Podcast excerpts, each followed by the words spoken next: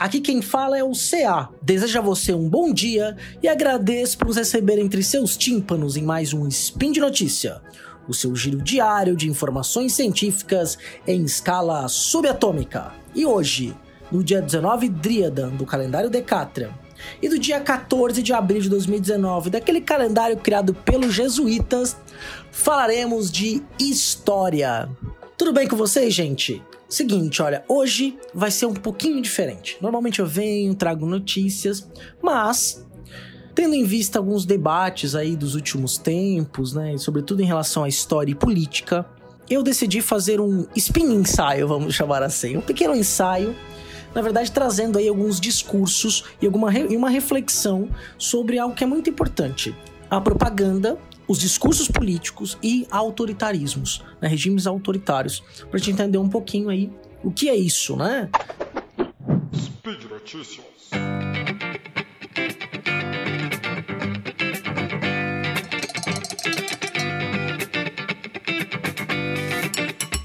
É, primeiro, vou fazer um disclaimer aqui é, propaganda não é algo negativo, pelo contrário, ela serve muitas vezes para publicizar ideias e informações que são importantes para um conjunto muito grande da população. E no século XX, ela foi extremamente utilizada no campo político.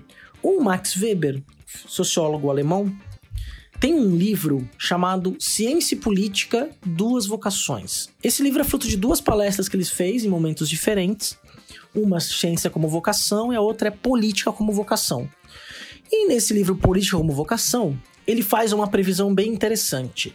Ele olha para o mundo político e diz que o jornalista vai passar a ter um papel cada vez funda mais fundamental, porque ele vai criar a imagem do candidato, uma imagem pública do candidato, e vai também modelar os seus discursos. Esse texto foi escrito em 1917, essa palestra foi preferida em 1917, vira livro logo depois. E esse papel, como ele descreve o jornalista no livro, que é bem interessante, vai ter referência aí no post, ele está descrevendo que vai ser o publicitário, e sobretudo o publicitário ligado ao marketing político. Né? É uma visão extremamente interessante, porque quando a gente lê o original e percebe como que essa análise do Weber ela vai aí estar tá presente até os nossos dias. Isso é fundamental.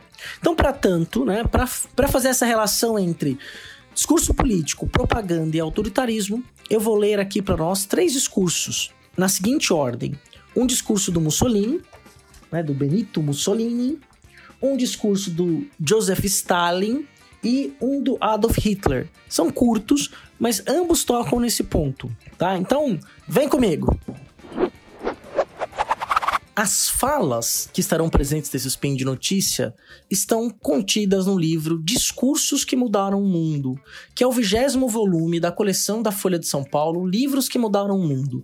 Essa coleção de 2010 conta, por exemplo, com Origem das Espécies do Darwin, a Riqueza das Nações do Adam Smith, O Contrato Social do Rousseau, A Democracia na América do Alex de Tocqueville, entre outros clássicos como Princípios Filosóficos da Matemática do Isaac Newton. São livros que a gente coloca no cânone de livros importantes dentro do pensamento científico e empirista e racional do Ocidente. Esse volume ele começa do início do século XX, passando pelo segundo discurso do Lenin, passa pelo Mussolini, pelo Stalin, pelo Hitler e termina com o discurso do século XXI de Barack Obama. Então aí vamos ao primeiro discurso, que é o discurso do Benito Mussolini, El Duce.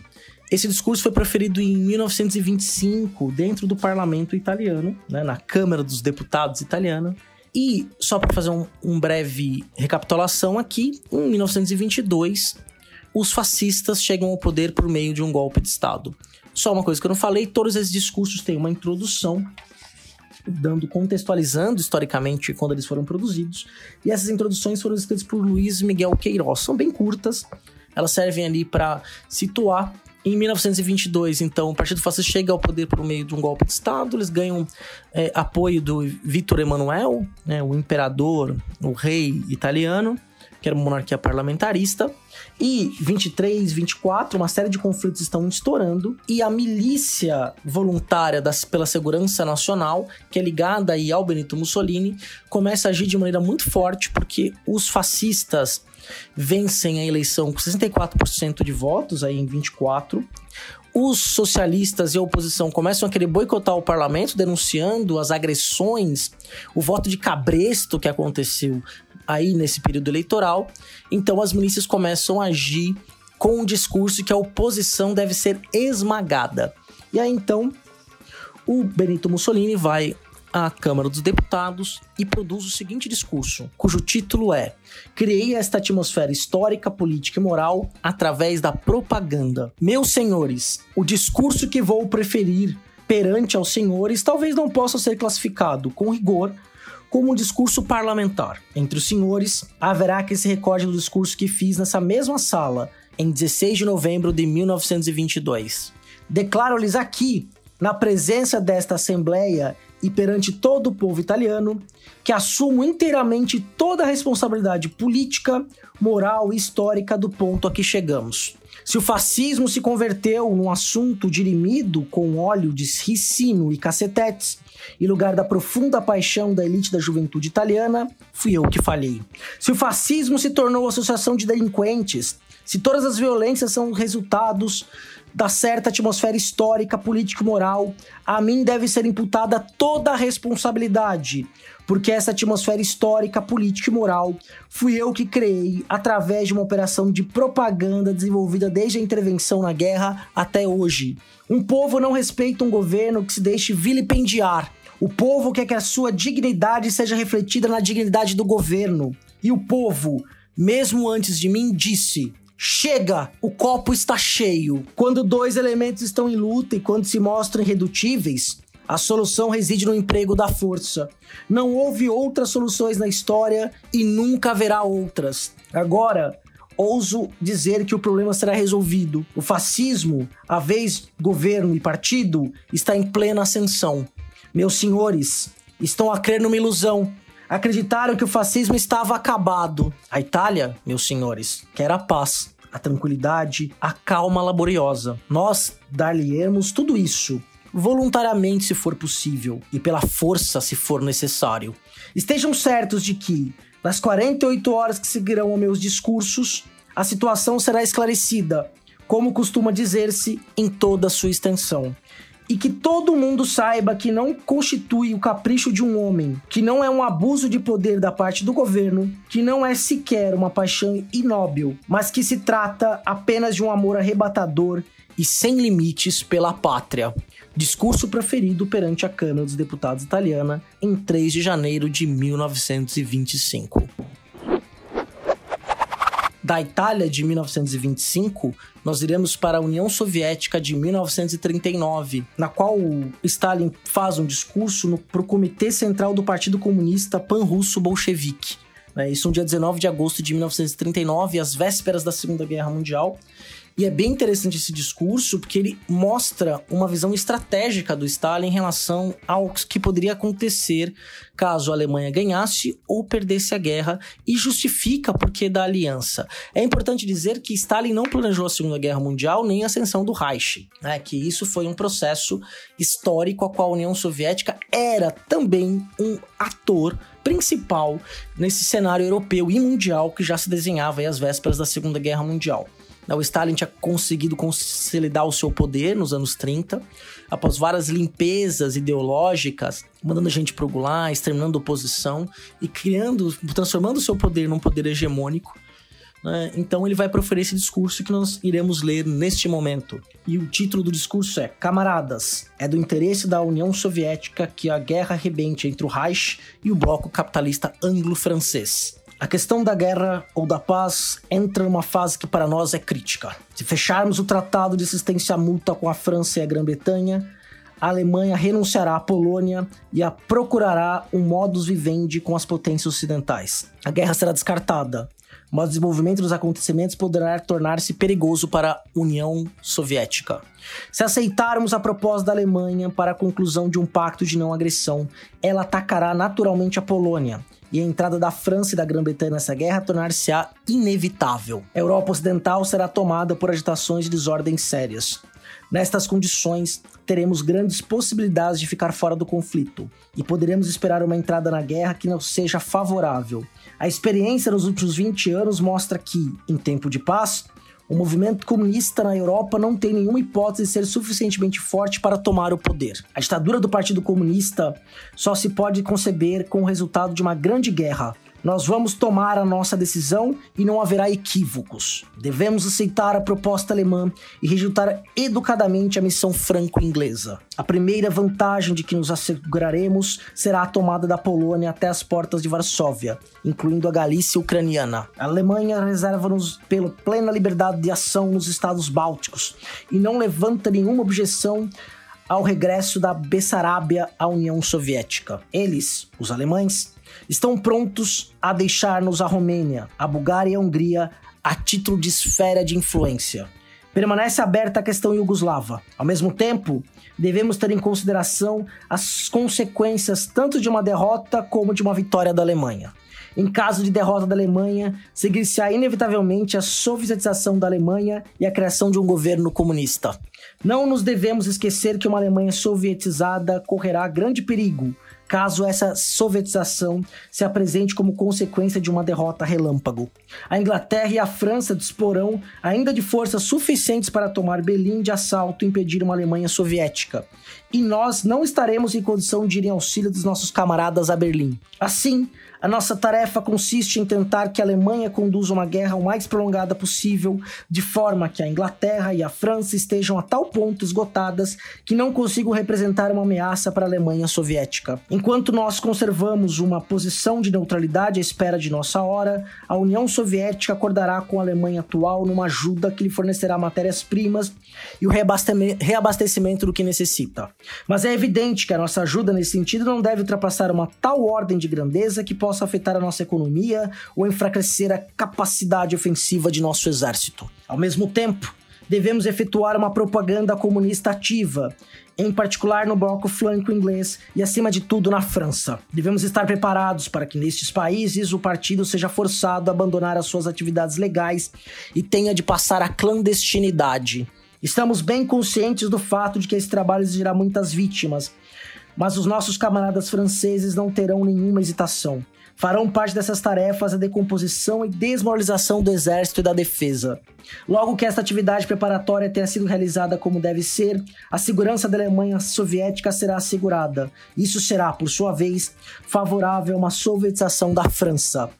Para a realização destes planos, é indispensável prolongar a guerra o maior tempo possível. E é nesse sentido exato que devemos orientar todas as nossas forças com as quais agiremos na Europa Ocidental e nos Balcãs.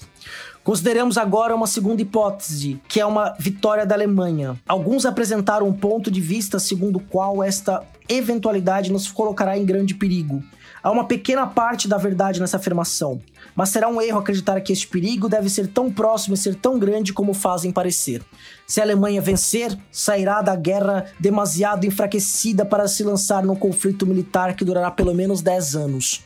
A preocupação principal da Alemanha será supervisionar os estados vencidos da Inglaterra e França. Por outro lado, uma Alemanha vitoriosa apoderar-se-á de territórios imensos e durante anos ficará de fato muito ocupadas na instalação de uma ordem e organização alemãs. É evidente que a Alemanha estará demasiado ocupada para voltar-se contra nós. Ainda outra coisa que contribui para nossa segurança. Na França vencida, o Partido Comunista Francês será muito poderoso.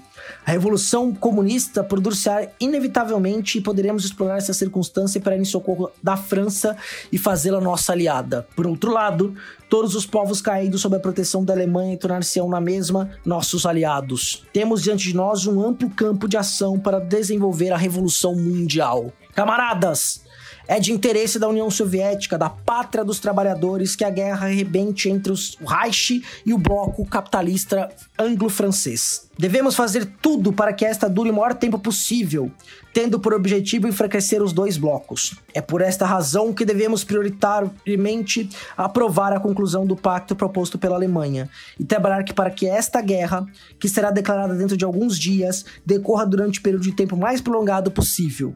É ainda necessário reforçar o trabalho da propaganda nos países que nela participam, a fim de que se estejam prontos para o período do pós-guerra. É, o Stalin elaborando aí estratégias né, para a questão da guerra, né, tanto em caso de vitória como em caso de derrota da Alemanha. A história vai nos contar, então, que Poucos anos depois, a Alemanha rompe este pacto de não agressão com a União Soviética e a guerra toma um outro rumo, levando os soviéticos a tomarem Berlim, né? E, consequentemente, estendendo a cortina de ferro né? dividindo a Alemanha em duas. Mas isso aí é uma outra história, é Guerra Fria. Vamos então para o nosso último discurso. E nessa última parte, trazemos o alemão austríaco, austro-alemão, Adolf Hitler, né, o Führer do Reich, né, líder do Partido Nacional Socialista dos Trabalhadores Alemães. E é interessante porque o Hitler ele costumava sempre fazer um discurso da campanha do inverno. O que, que era essa campanha do inverno? Em, logo em 1933, quando Hitler assume o poder, a Alemanha estava quebrada, né, quando os nazistas chegam ao poder por voto popular. Então ele cria essa campanha né, do socorro de inverno, na qual os alemães que tinham algo sobrando eram obrigados então a enviar para aqueles que não tinham. O Estado também atuava muito nisso para evitar que as pessoas morressem de fome e frio no inverno. E esse tipo de campanha foi propagandeada de uma tal forma que ela acabou sendo incorporada aos esforços de guerra, tirando a necessidade do governo deslocar recursos para esse ponto durante a guerra e deixando isso ao cargo da população civil. Então, essa estratégia era de criar uma ideia de unificação e, e, solidariedade entre o povo alemão, e durante os esforços de guerra isso foi usado de maneira muito intensa. E já em 1941, né, o Hitler profere um discurso em Berlim falando sobre o ataque ao leste, né, União Soviética, já que ele já tinha rompido aí o tratado é, de não agressão com a União Soviética.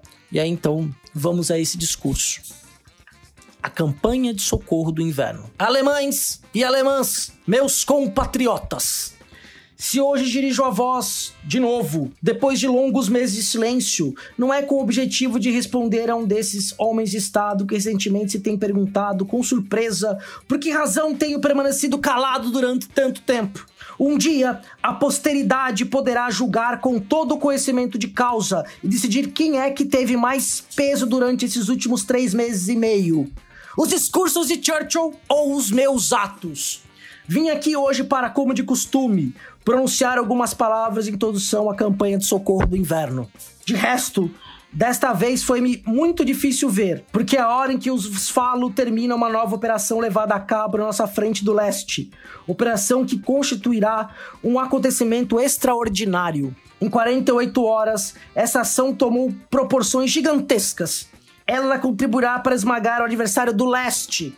Depois de 22 de junho, desencadeou-se uma luta que terá importância decisiva para o mundo inteiro. Só a posteridade poderá definir com clareza a amplitude e os efeitos deste acontecimento e comprovar que ele constitui a base de uma nova era. Eu nunca quis esta luta. Desde janeiro de 1933, data em que a Providência me confiou os destinos do Reich, enfrentei o objetivo esboçado no programa do Partido Nacional Socialista. Nunca fui infiel a esse objetivo. Nunca abandonei o meu programa. Esforcei-me assim para operar a recuperação interna de um povo que, após uma guerra perdida por nossa própria culpa, sofreu a queda mais profunda de toda a sua história. É, por si mesma, uma tarefa gigantesca Comecei a concretizá-la no momento em que os outros fracassaram e já não acreditavam na possibilidade de realizar um tal programa. O que nós cumprimos durante esses anos de pacífica recuperação permanece único nos anais da história. Também é verdadeiramente ofensivo, muitas vezes, para os meus colaboradores e para mim, termos de nos ocupar com estas nulidades democráticas que não conseguem mostrar em todo o seu passado uma única obra verdadeiramente grandiosa que marque a sua vida. Tanto os meus colaboradores como eu não precisaríamos desta guerra para imortalizar o nosso nome.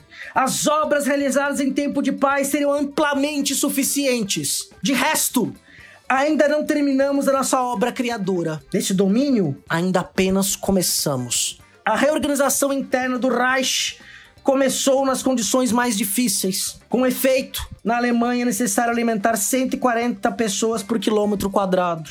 Para o resto do mundo, a tarefa é mais fácil e, entretanto, conseguimos resolver os nossos problemas, feito que a maior parte do mundo democrático não conseguiu.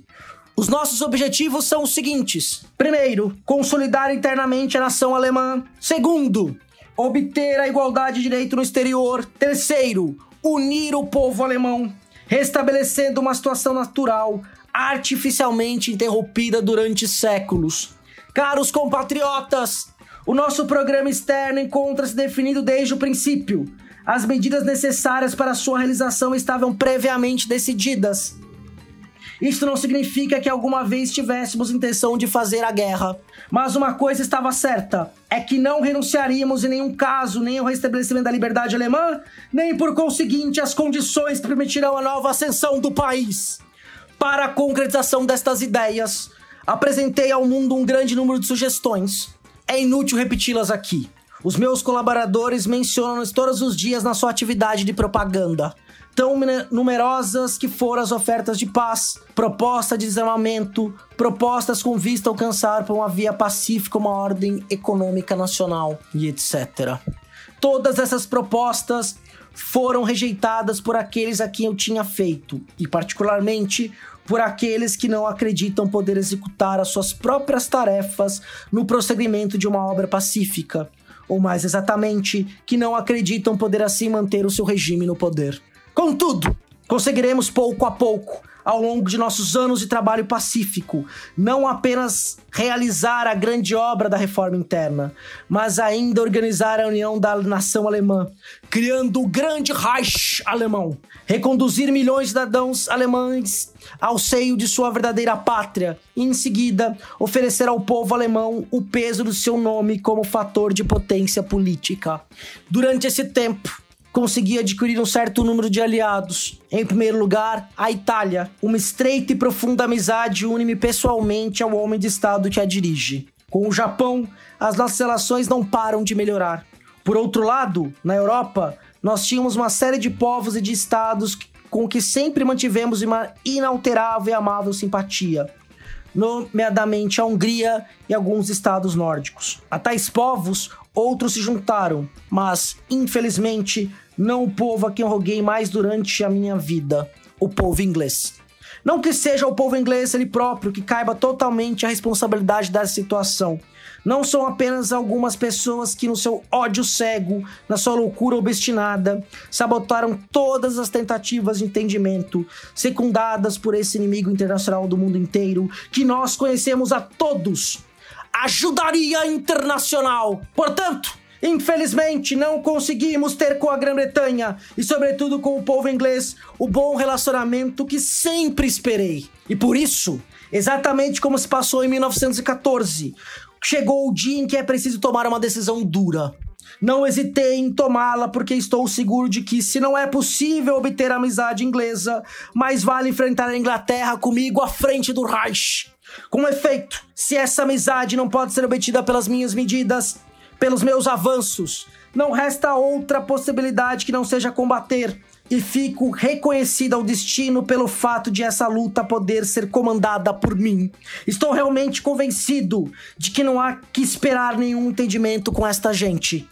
São loucos delirantes. Gente que dez anos depois apenas tem uma palavra na boca. Nós queremos de novo uma guerra contra a Alemanha! Discurso proferido em Berlim em 3 de outubro de 1941. Como a gente percebe, né, é um discurso extremamente forte, na qual aí ele está exaltando não só apenas a campanha de inverno, mas a parte da propaganda e especialmente os motivos que o levaram à guerra. Né? Um homem de paz, como ele se coloca, dizendo que então foi obrigado a ir à guerra. É, o próprio Hitler tinha discursos, né? A gente tem um episódio do Fronteiras no Tempo que a gente discute a questão do nazismo de esquerda, na qual ele diz que o grande objetivo desse nacional-socialismo é acabar com o socialismo soviético e marxista, porque ele diz que o Marx roubou a palavra socialismo dos seus verdadeiros objetivos, que era o objetivo da unificação alemã e da superioridade racial ariana, né? Porque o discurso dele dizia que o socialismo era algo ariano e que não era anticapitalista, mas sim de evitar o conflito entre as classes. Né? Então, o nacional socialista se explica nisso aí. Né? Então, a ideia de unir os trabalhadores alemães numa outra corrente de pensamento que não o socialismo marxista ou o comunismo. Né? Espero que vocês tenham gostado dessa interpretação. Né? E que tenha sido aí elucidativo esses três discursos, ambos discursos de governos autoritários. Né? Você vê, por exemplo, Hitler desdenha da democracia, assim como o Mussolini também está empreendendo é, um discurso na qual ele despreza a oposição, despreza as partes, a participação democrática e diz que é necessário empregar a violência para esmagar a oposição. Mesma coisa o Stalin, que quer empregar uma ditadura na Europa inteira. Então são discursos que políticos fundamentais e importantes para entender o que se desdobra na primeira metade do século XX e que vai servir de pano de fundo e vai contar o restante da história da segunda metade do século. Então, pessoal, por hoje é só. Lembro que os links, no caso das indicações aqui é, desse episódio, vão estar disponíveis no post. E onde eu gostaria que você também deixasse o seu comentário, fizesse um elogio, se achar outros discursos também nos indiquem. Vamos ampliar esse diálogo, que é sempre bom, né? Ter as suas críticas, sugestões. Você pode aí fazer declaração de amor, mandar beijo pro papai, pra mamãe e para mim, né? É sempre um prazer dialogar. E nunca é importante deixar de lembrar, ou seja, é sempre importante lembrar que esse podcast só é possível graças ao seu patronato, ao seu apadrinhamento, ao seu mecenato, tanto no Patreon, quanto no Padrim, quanto no PicPay. Até amanhã em mais um Spin de Notícias, o seu giro diário de informações científicas em escala subatômica.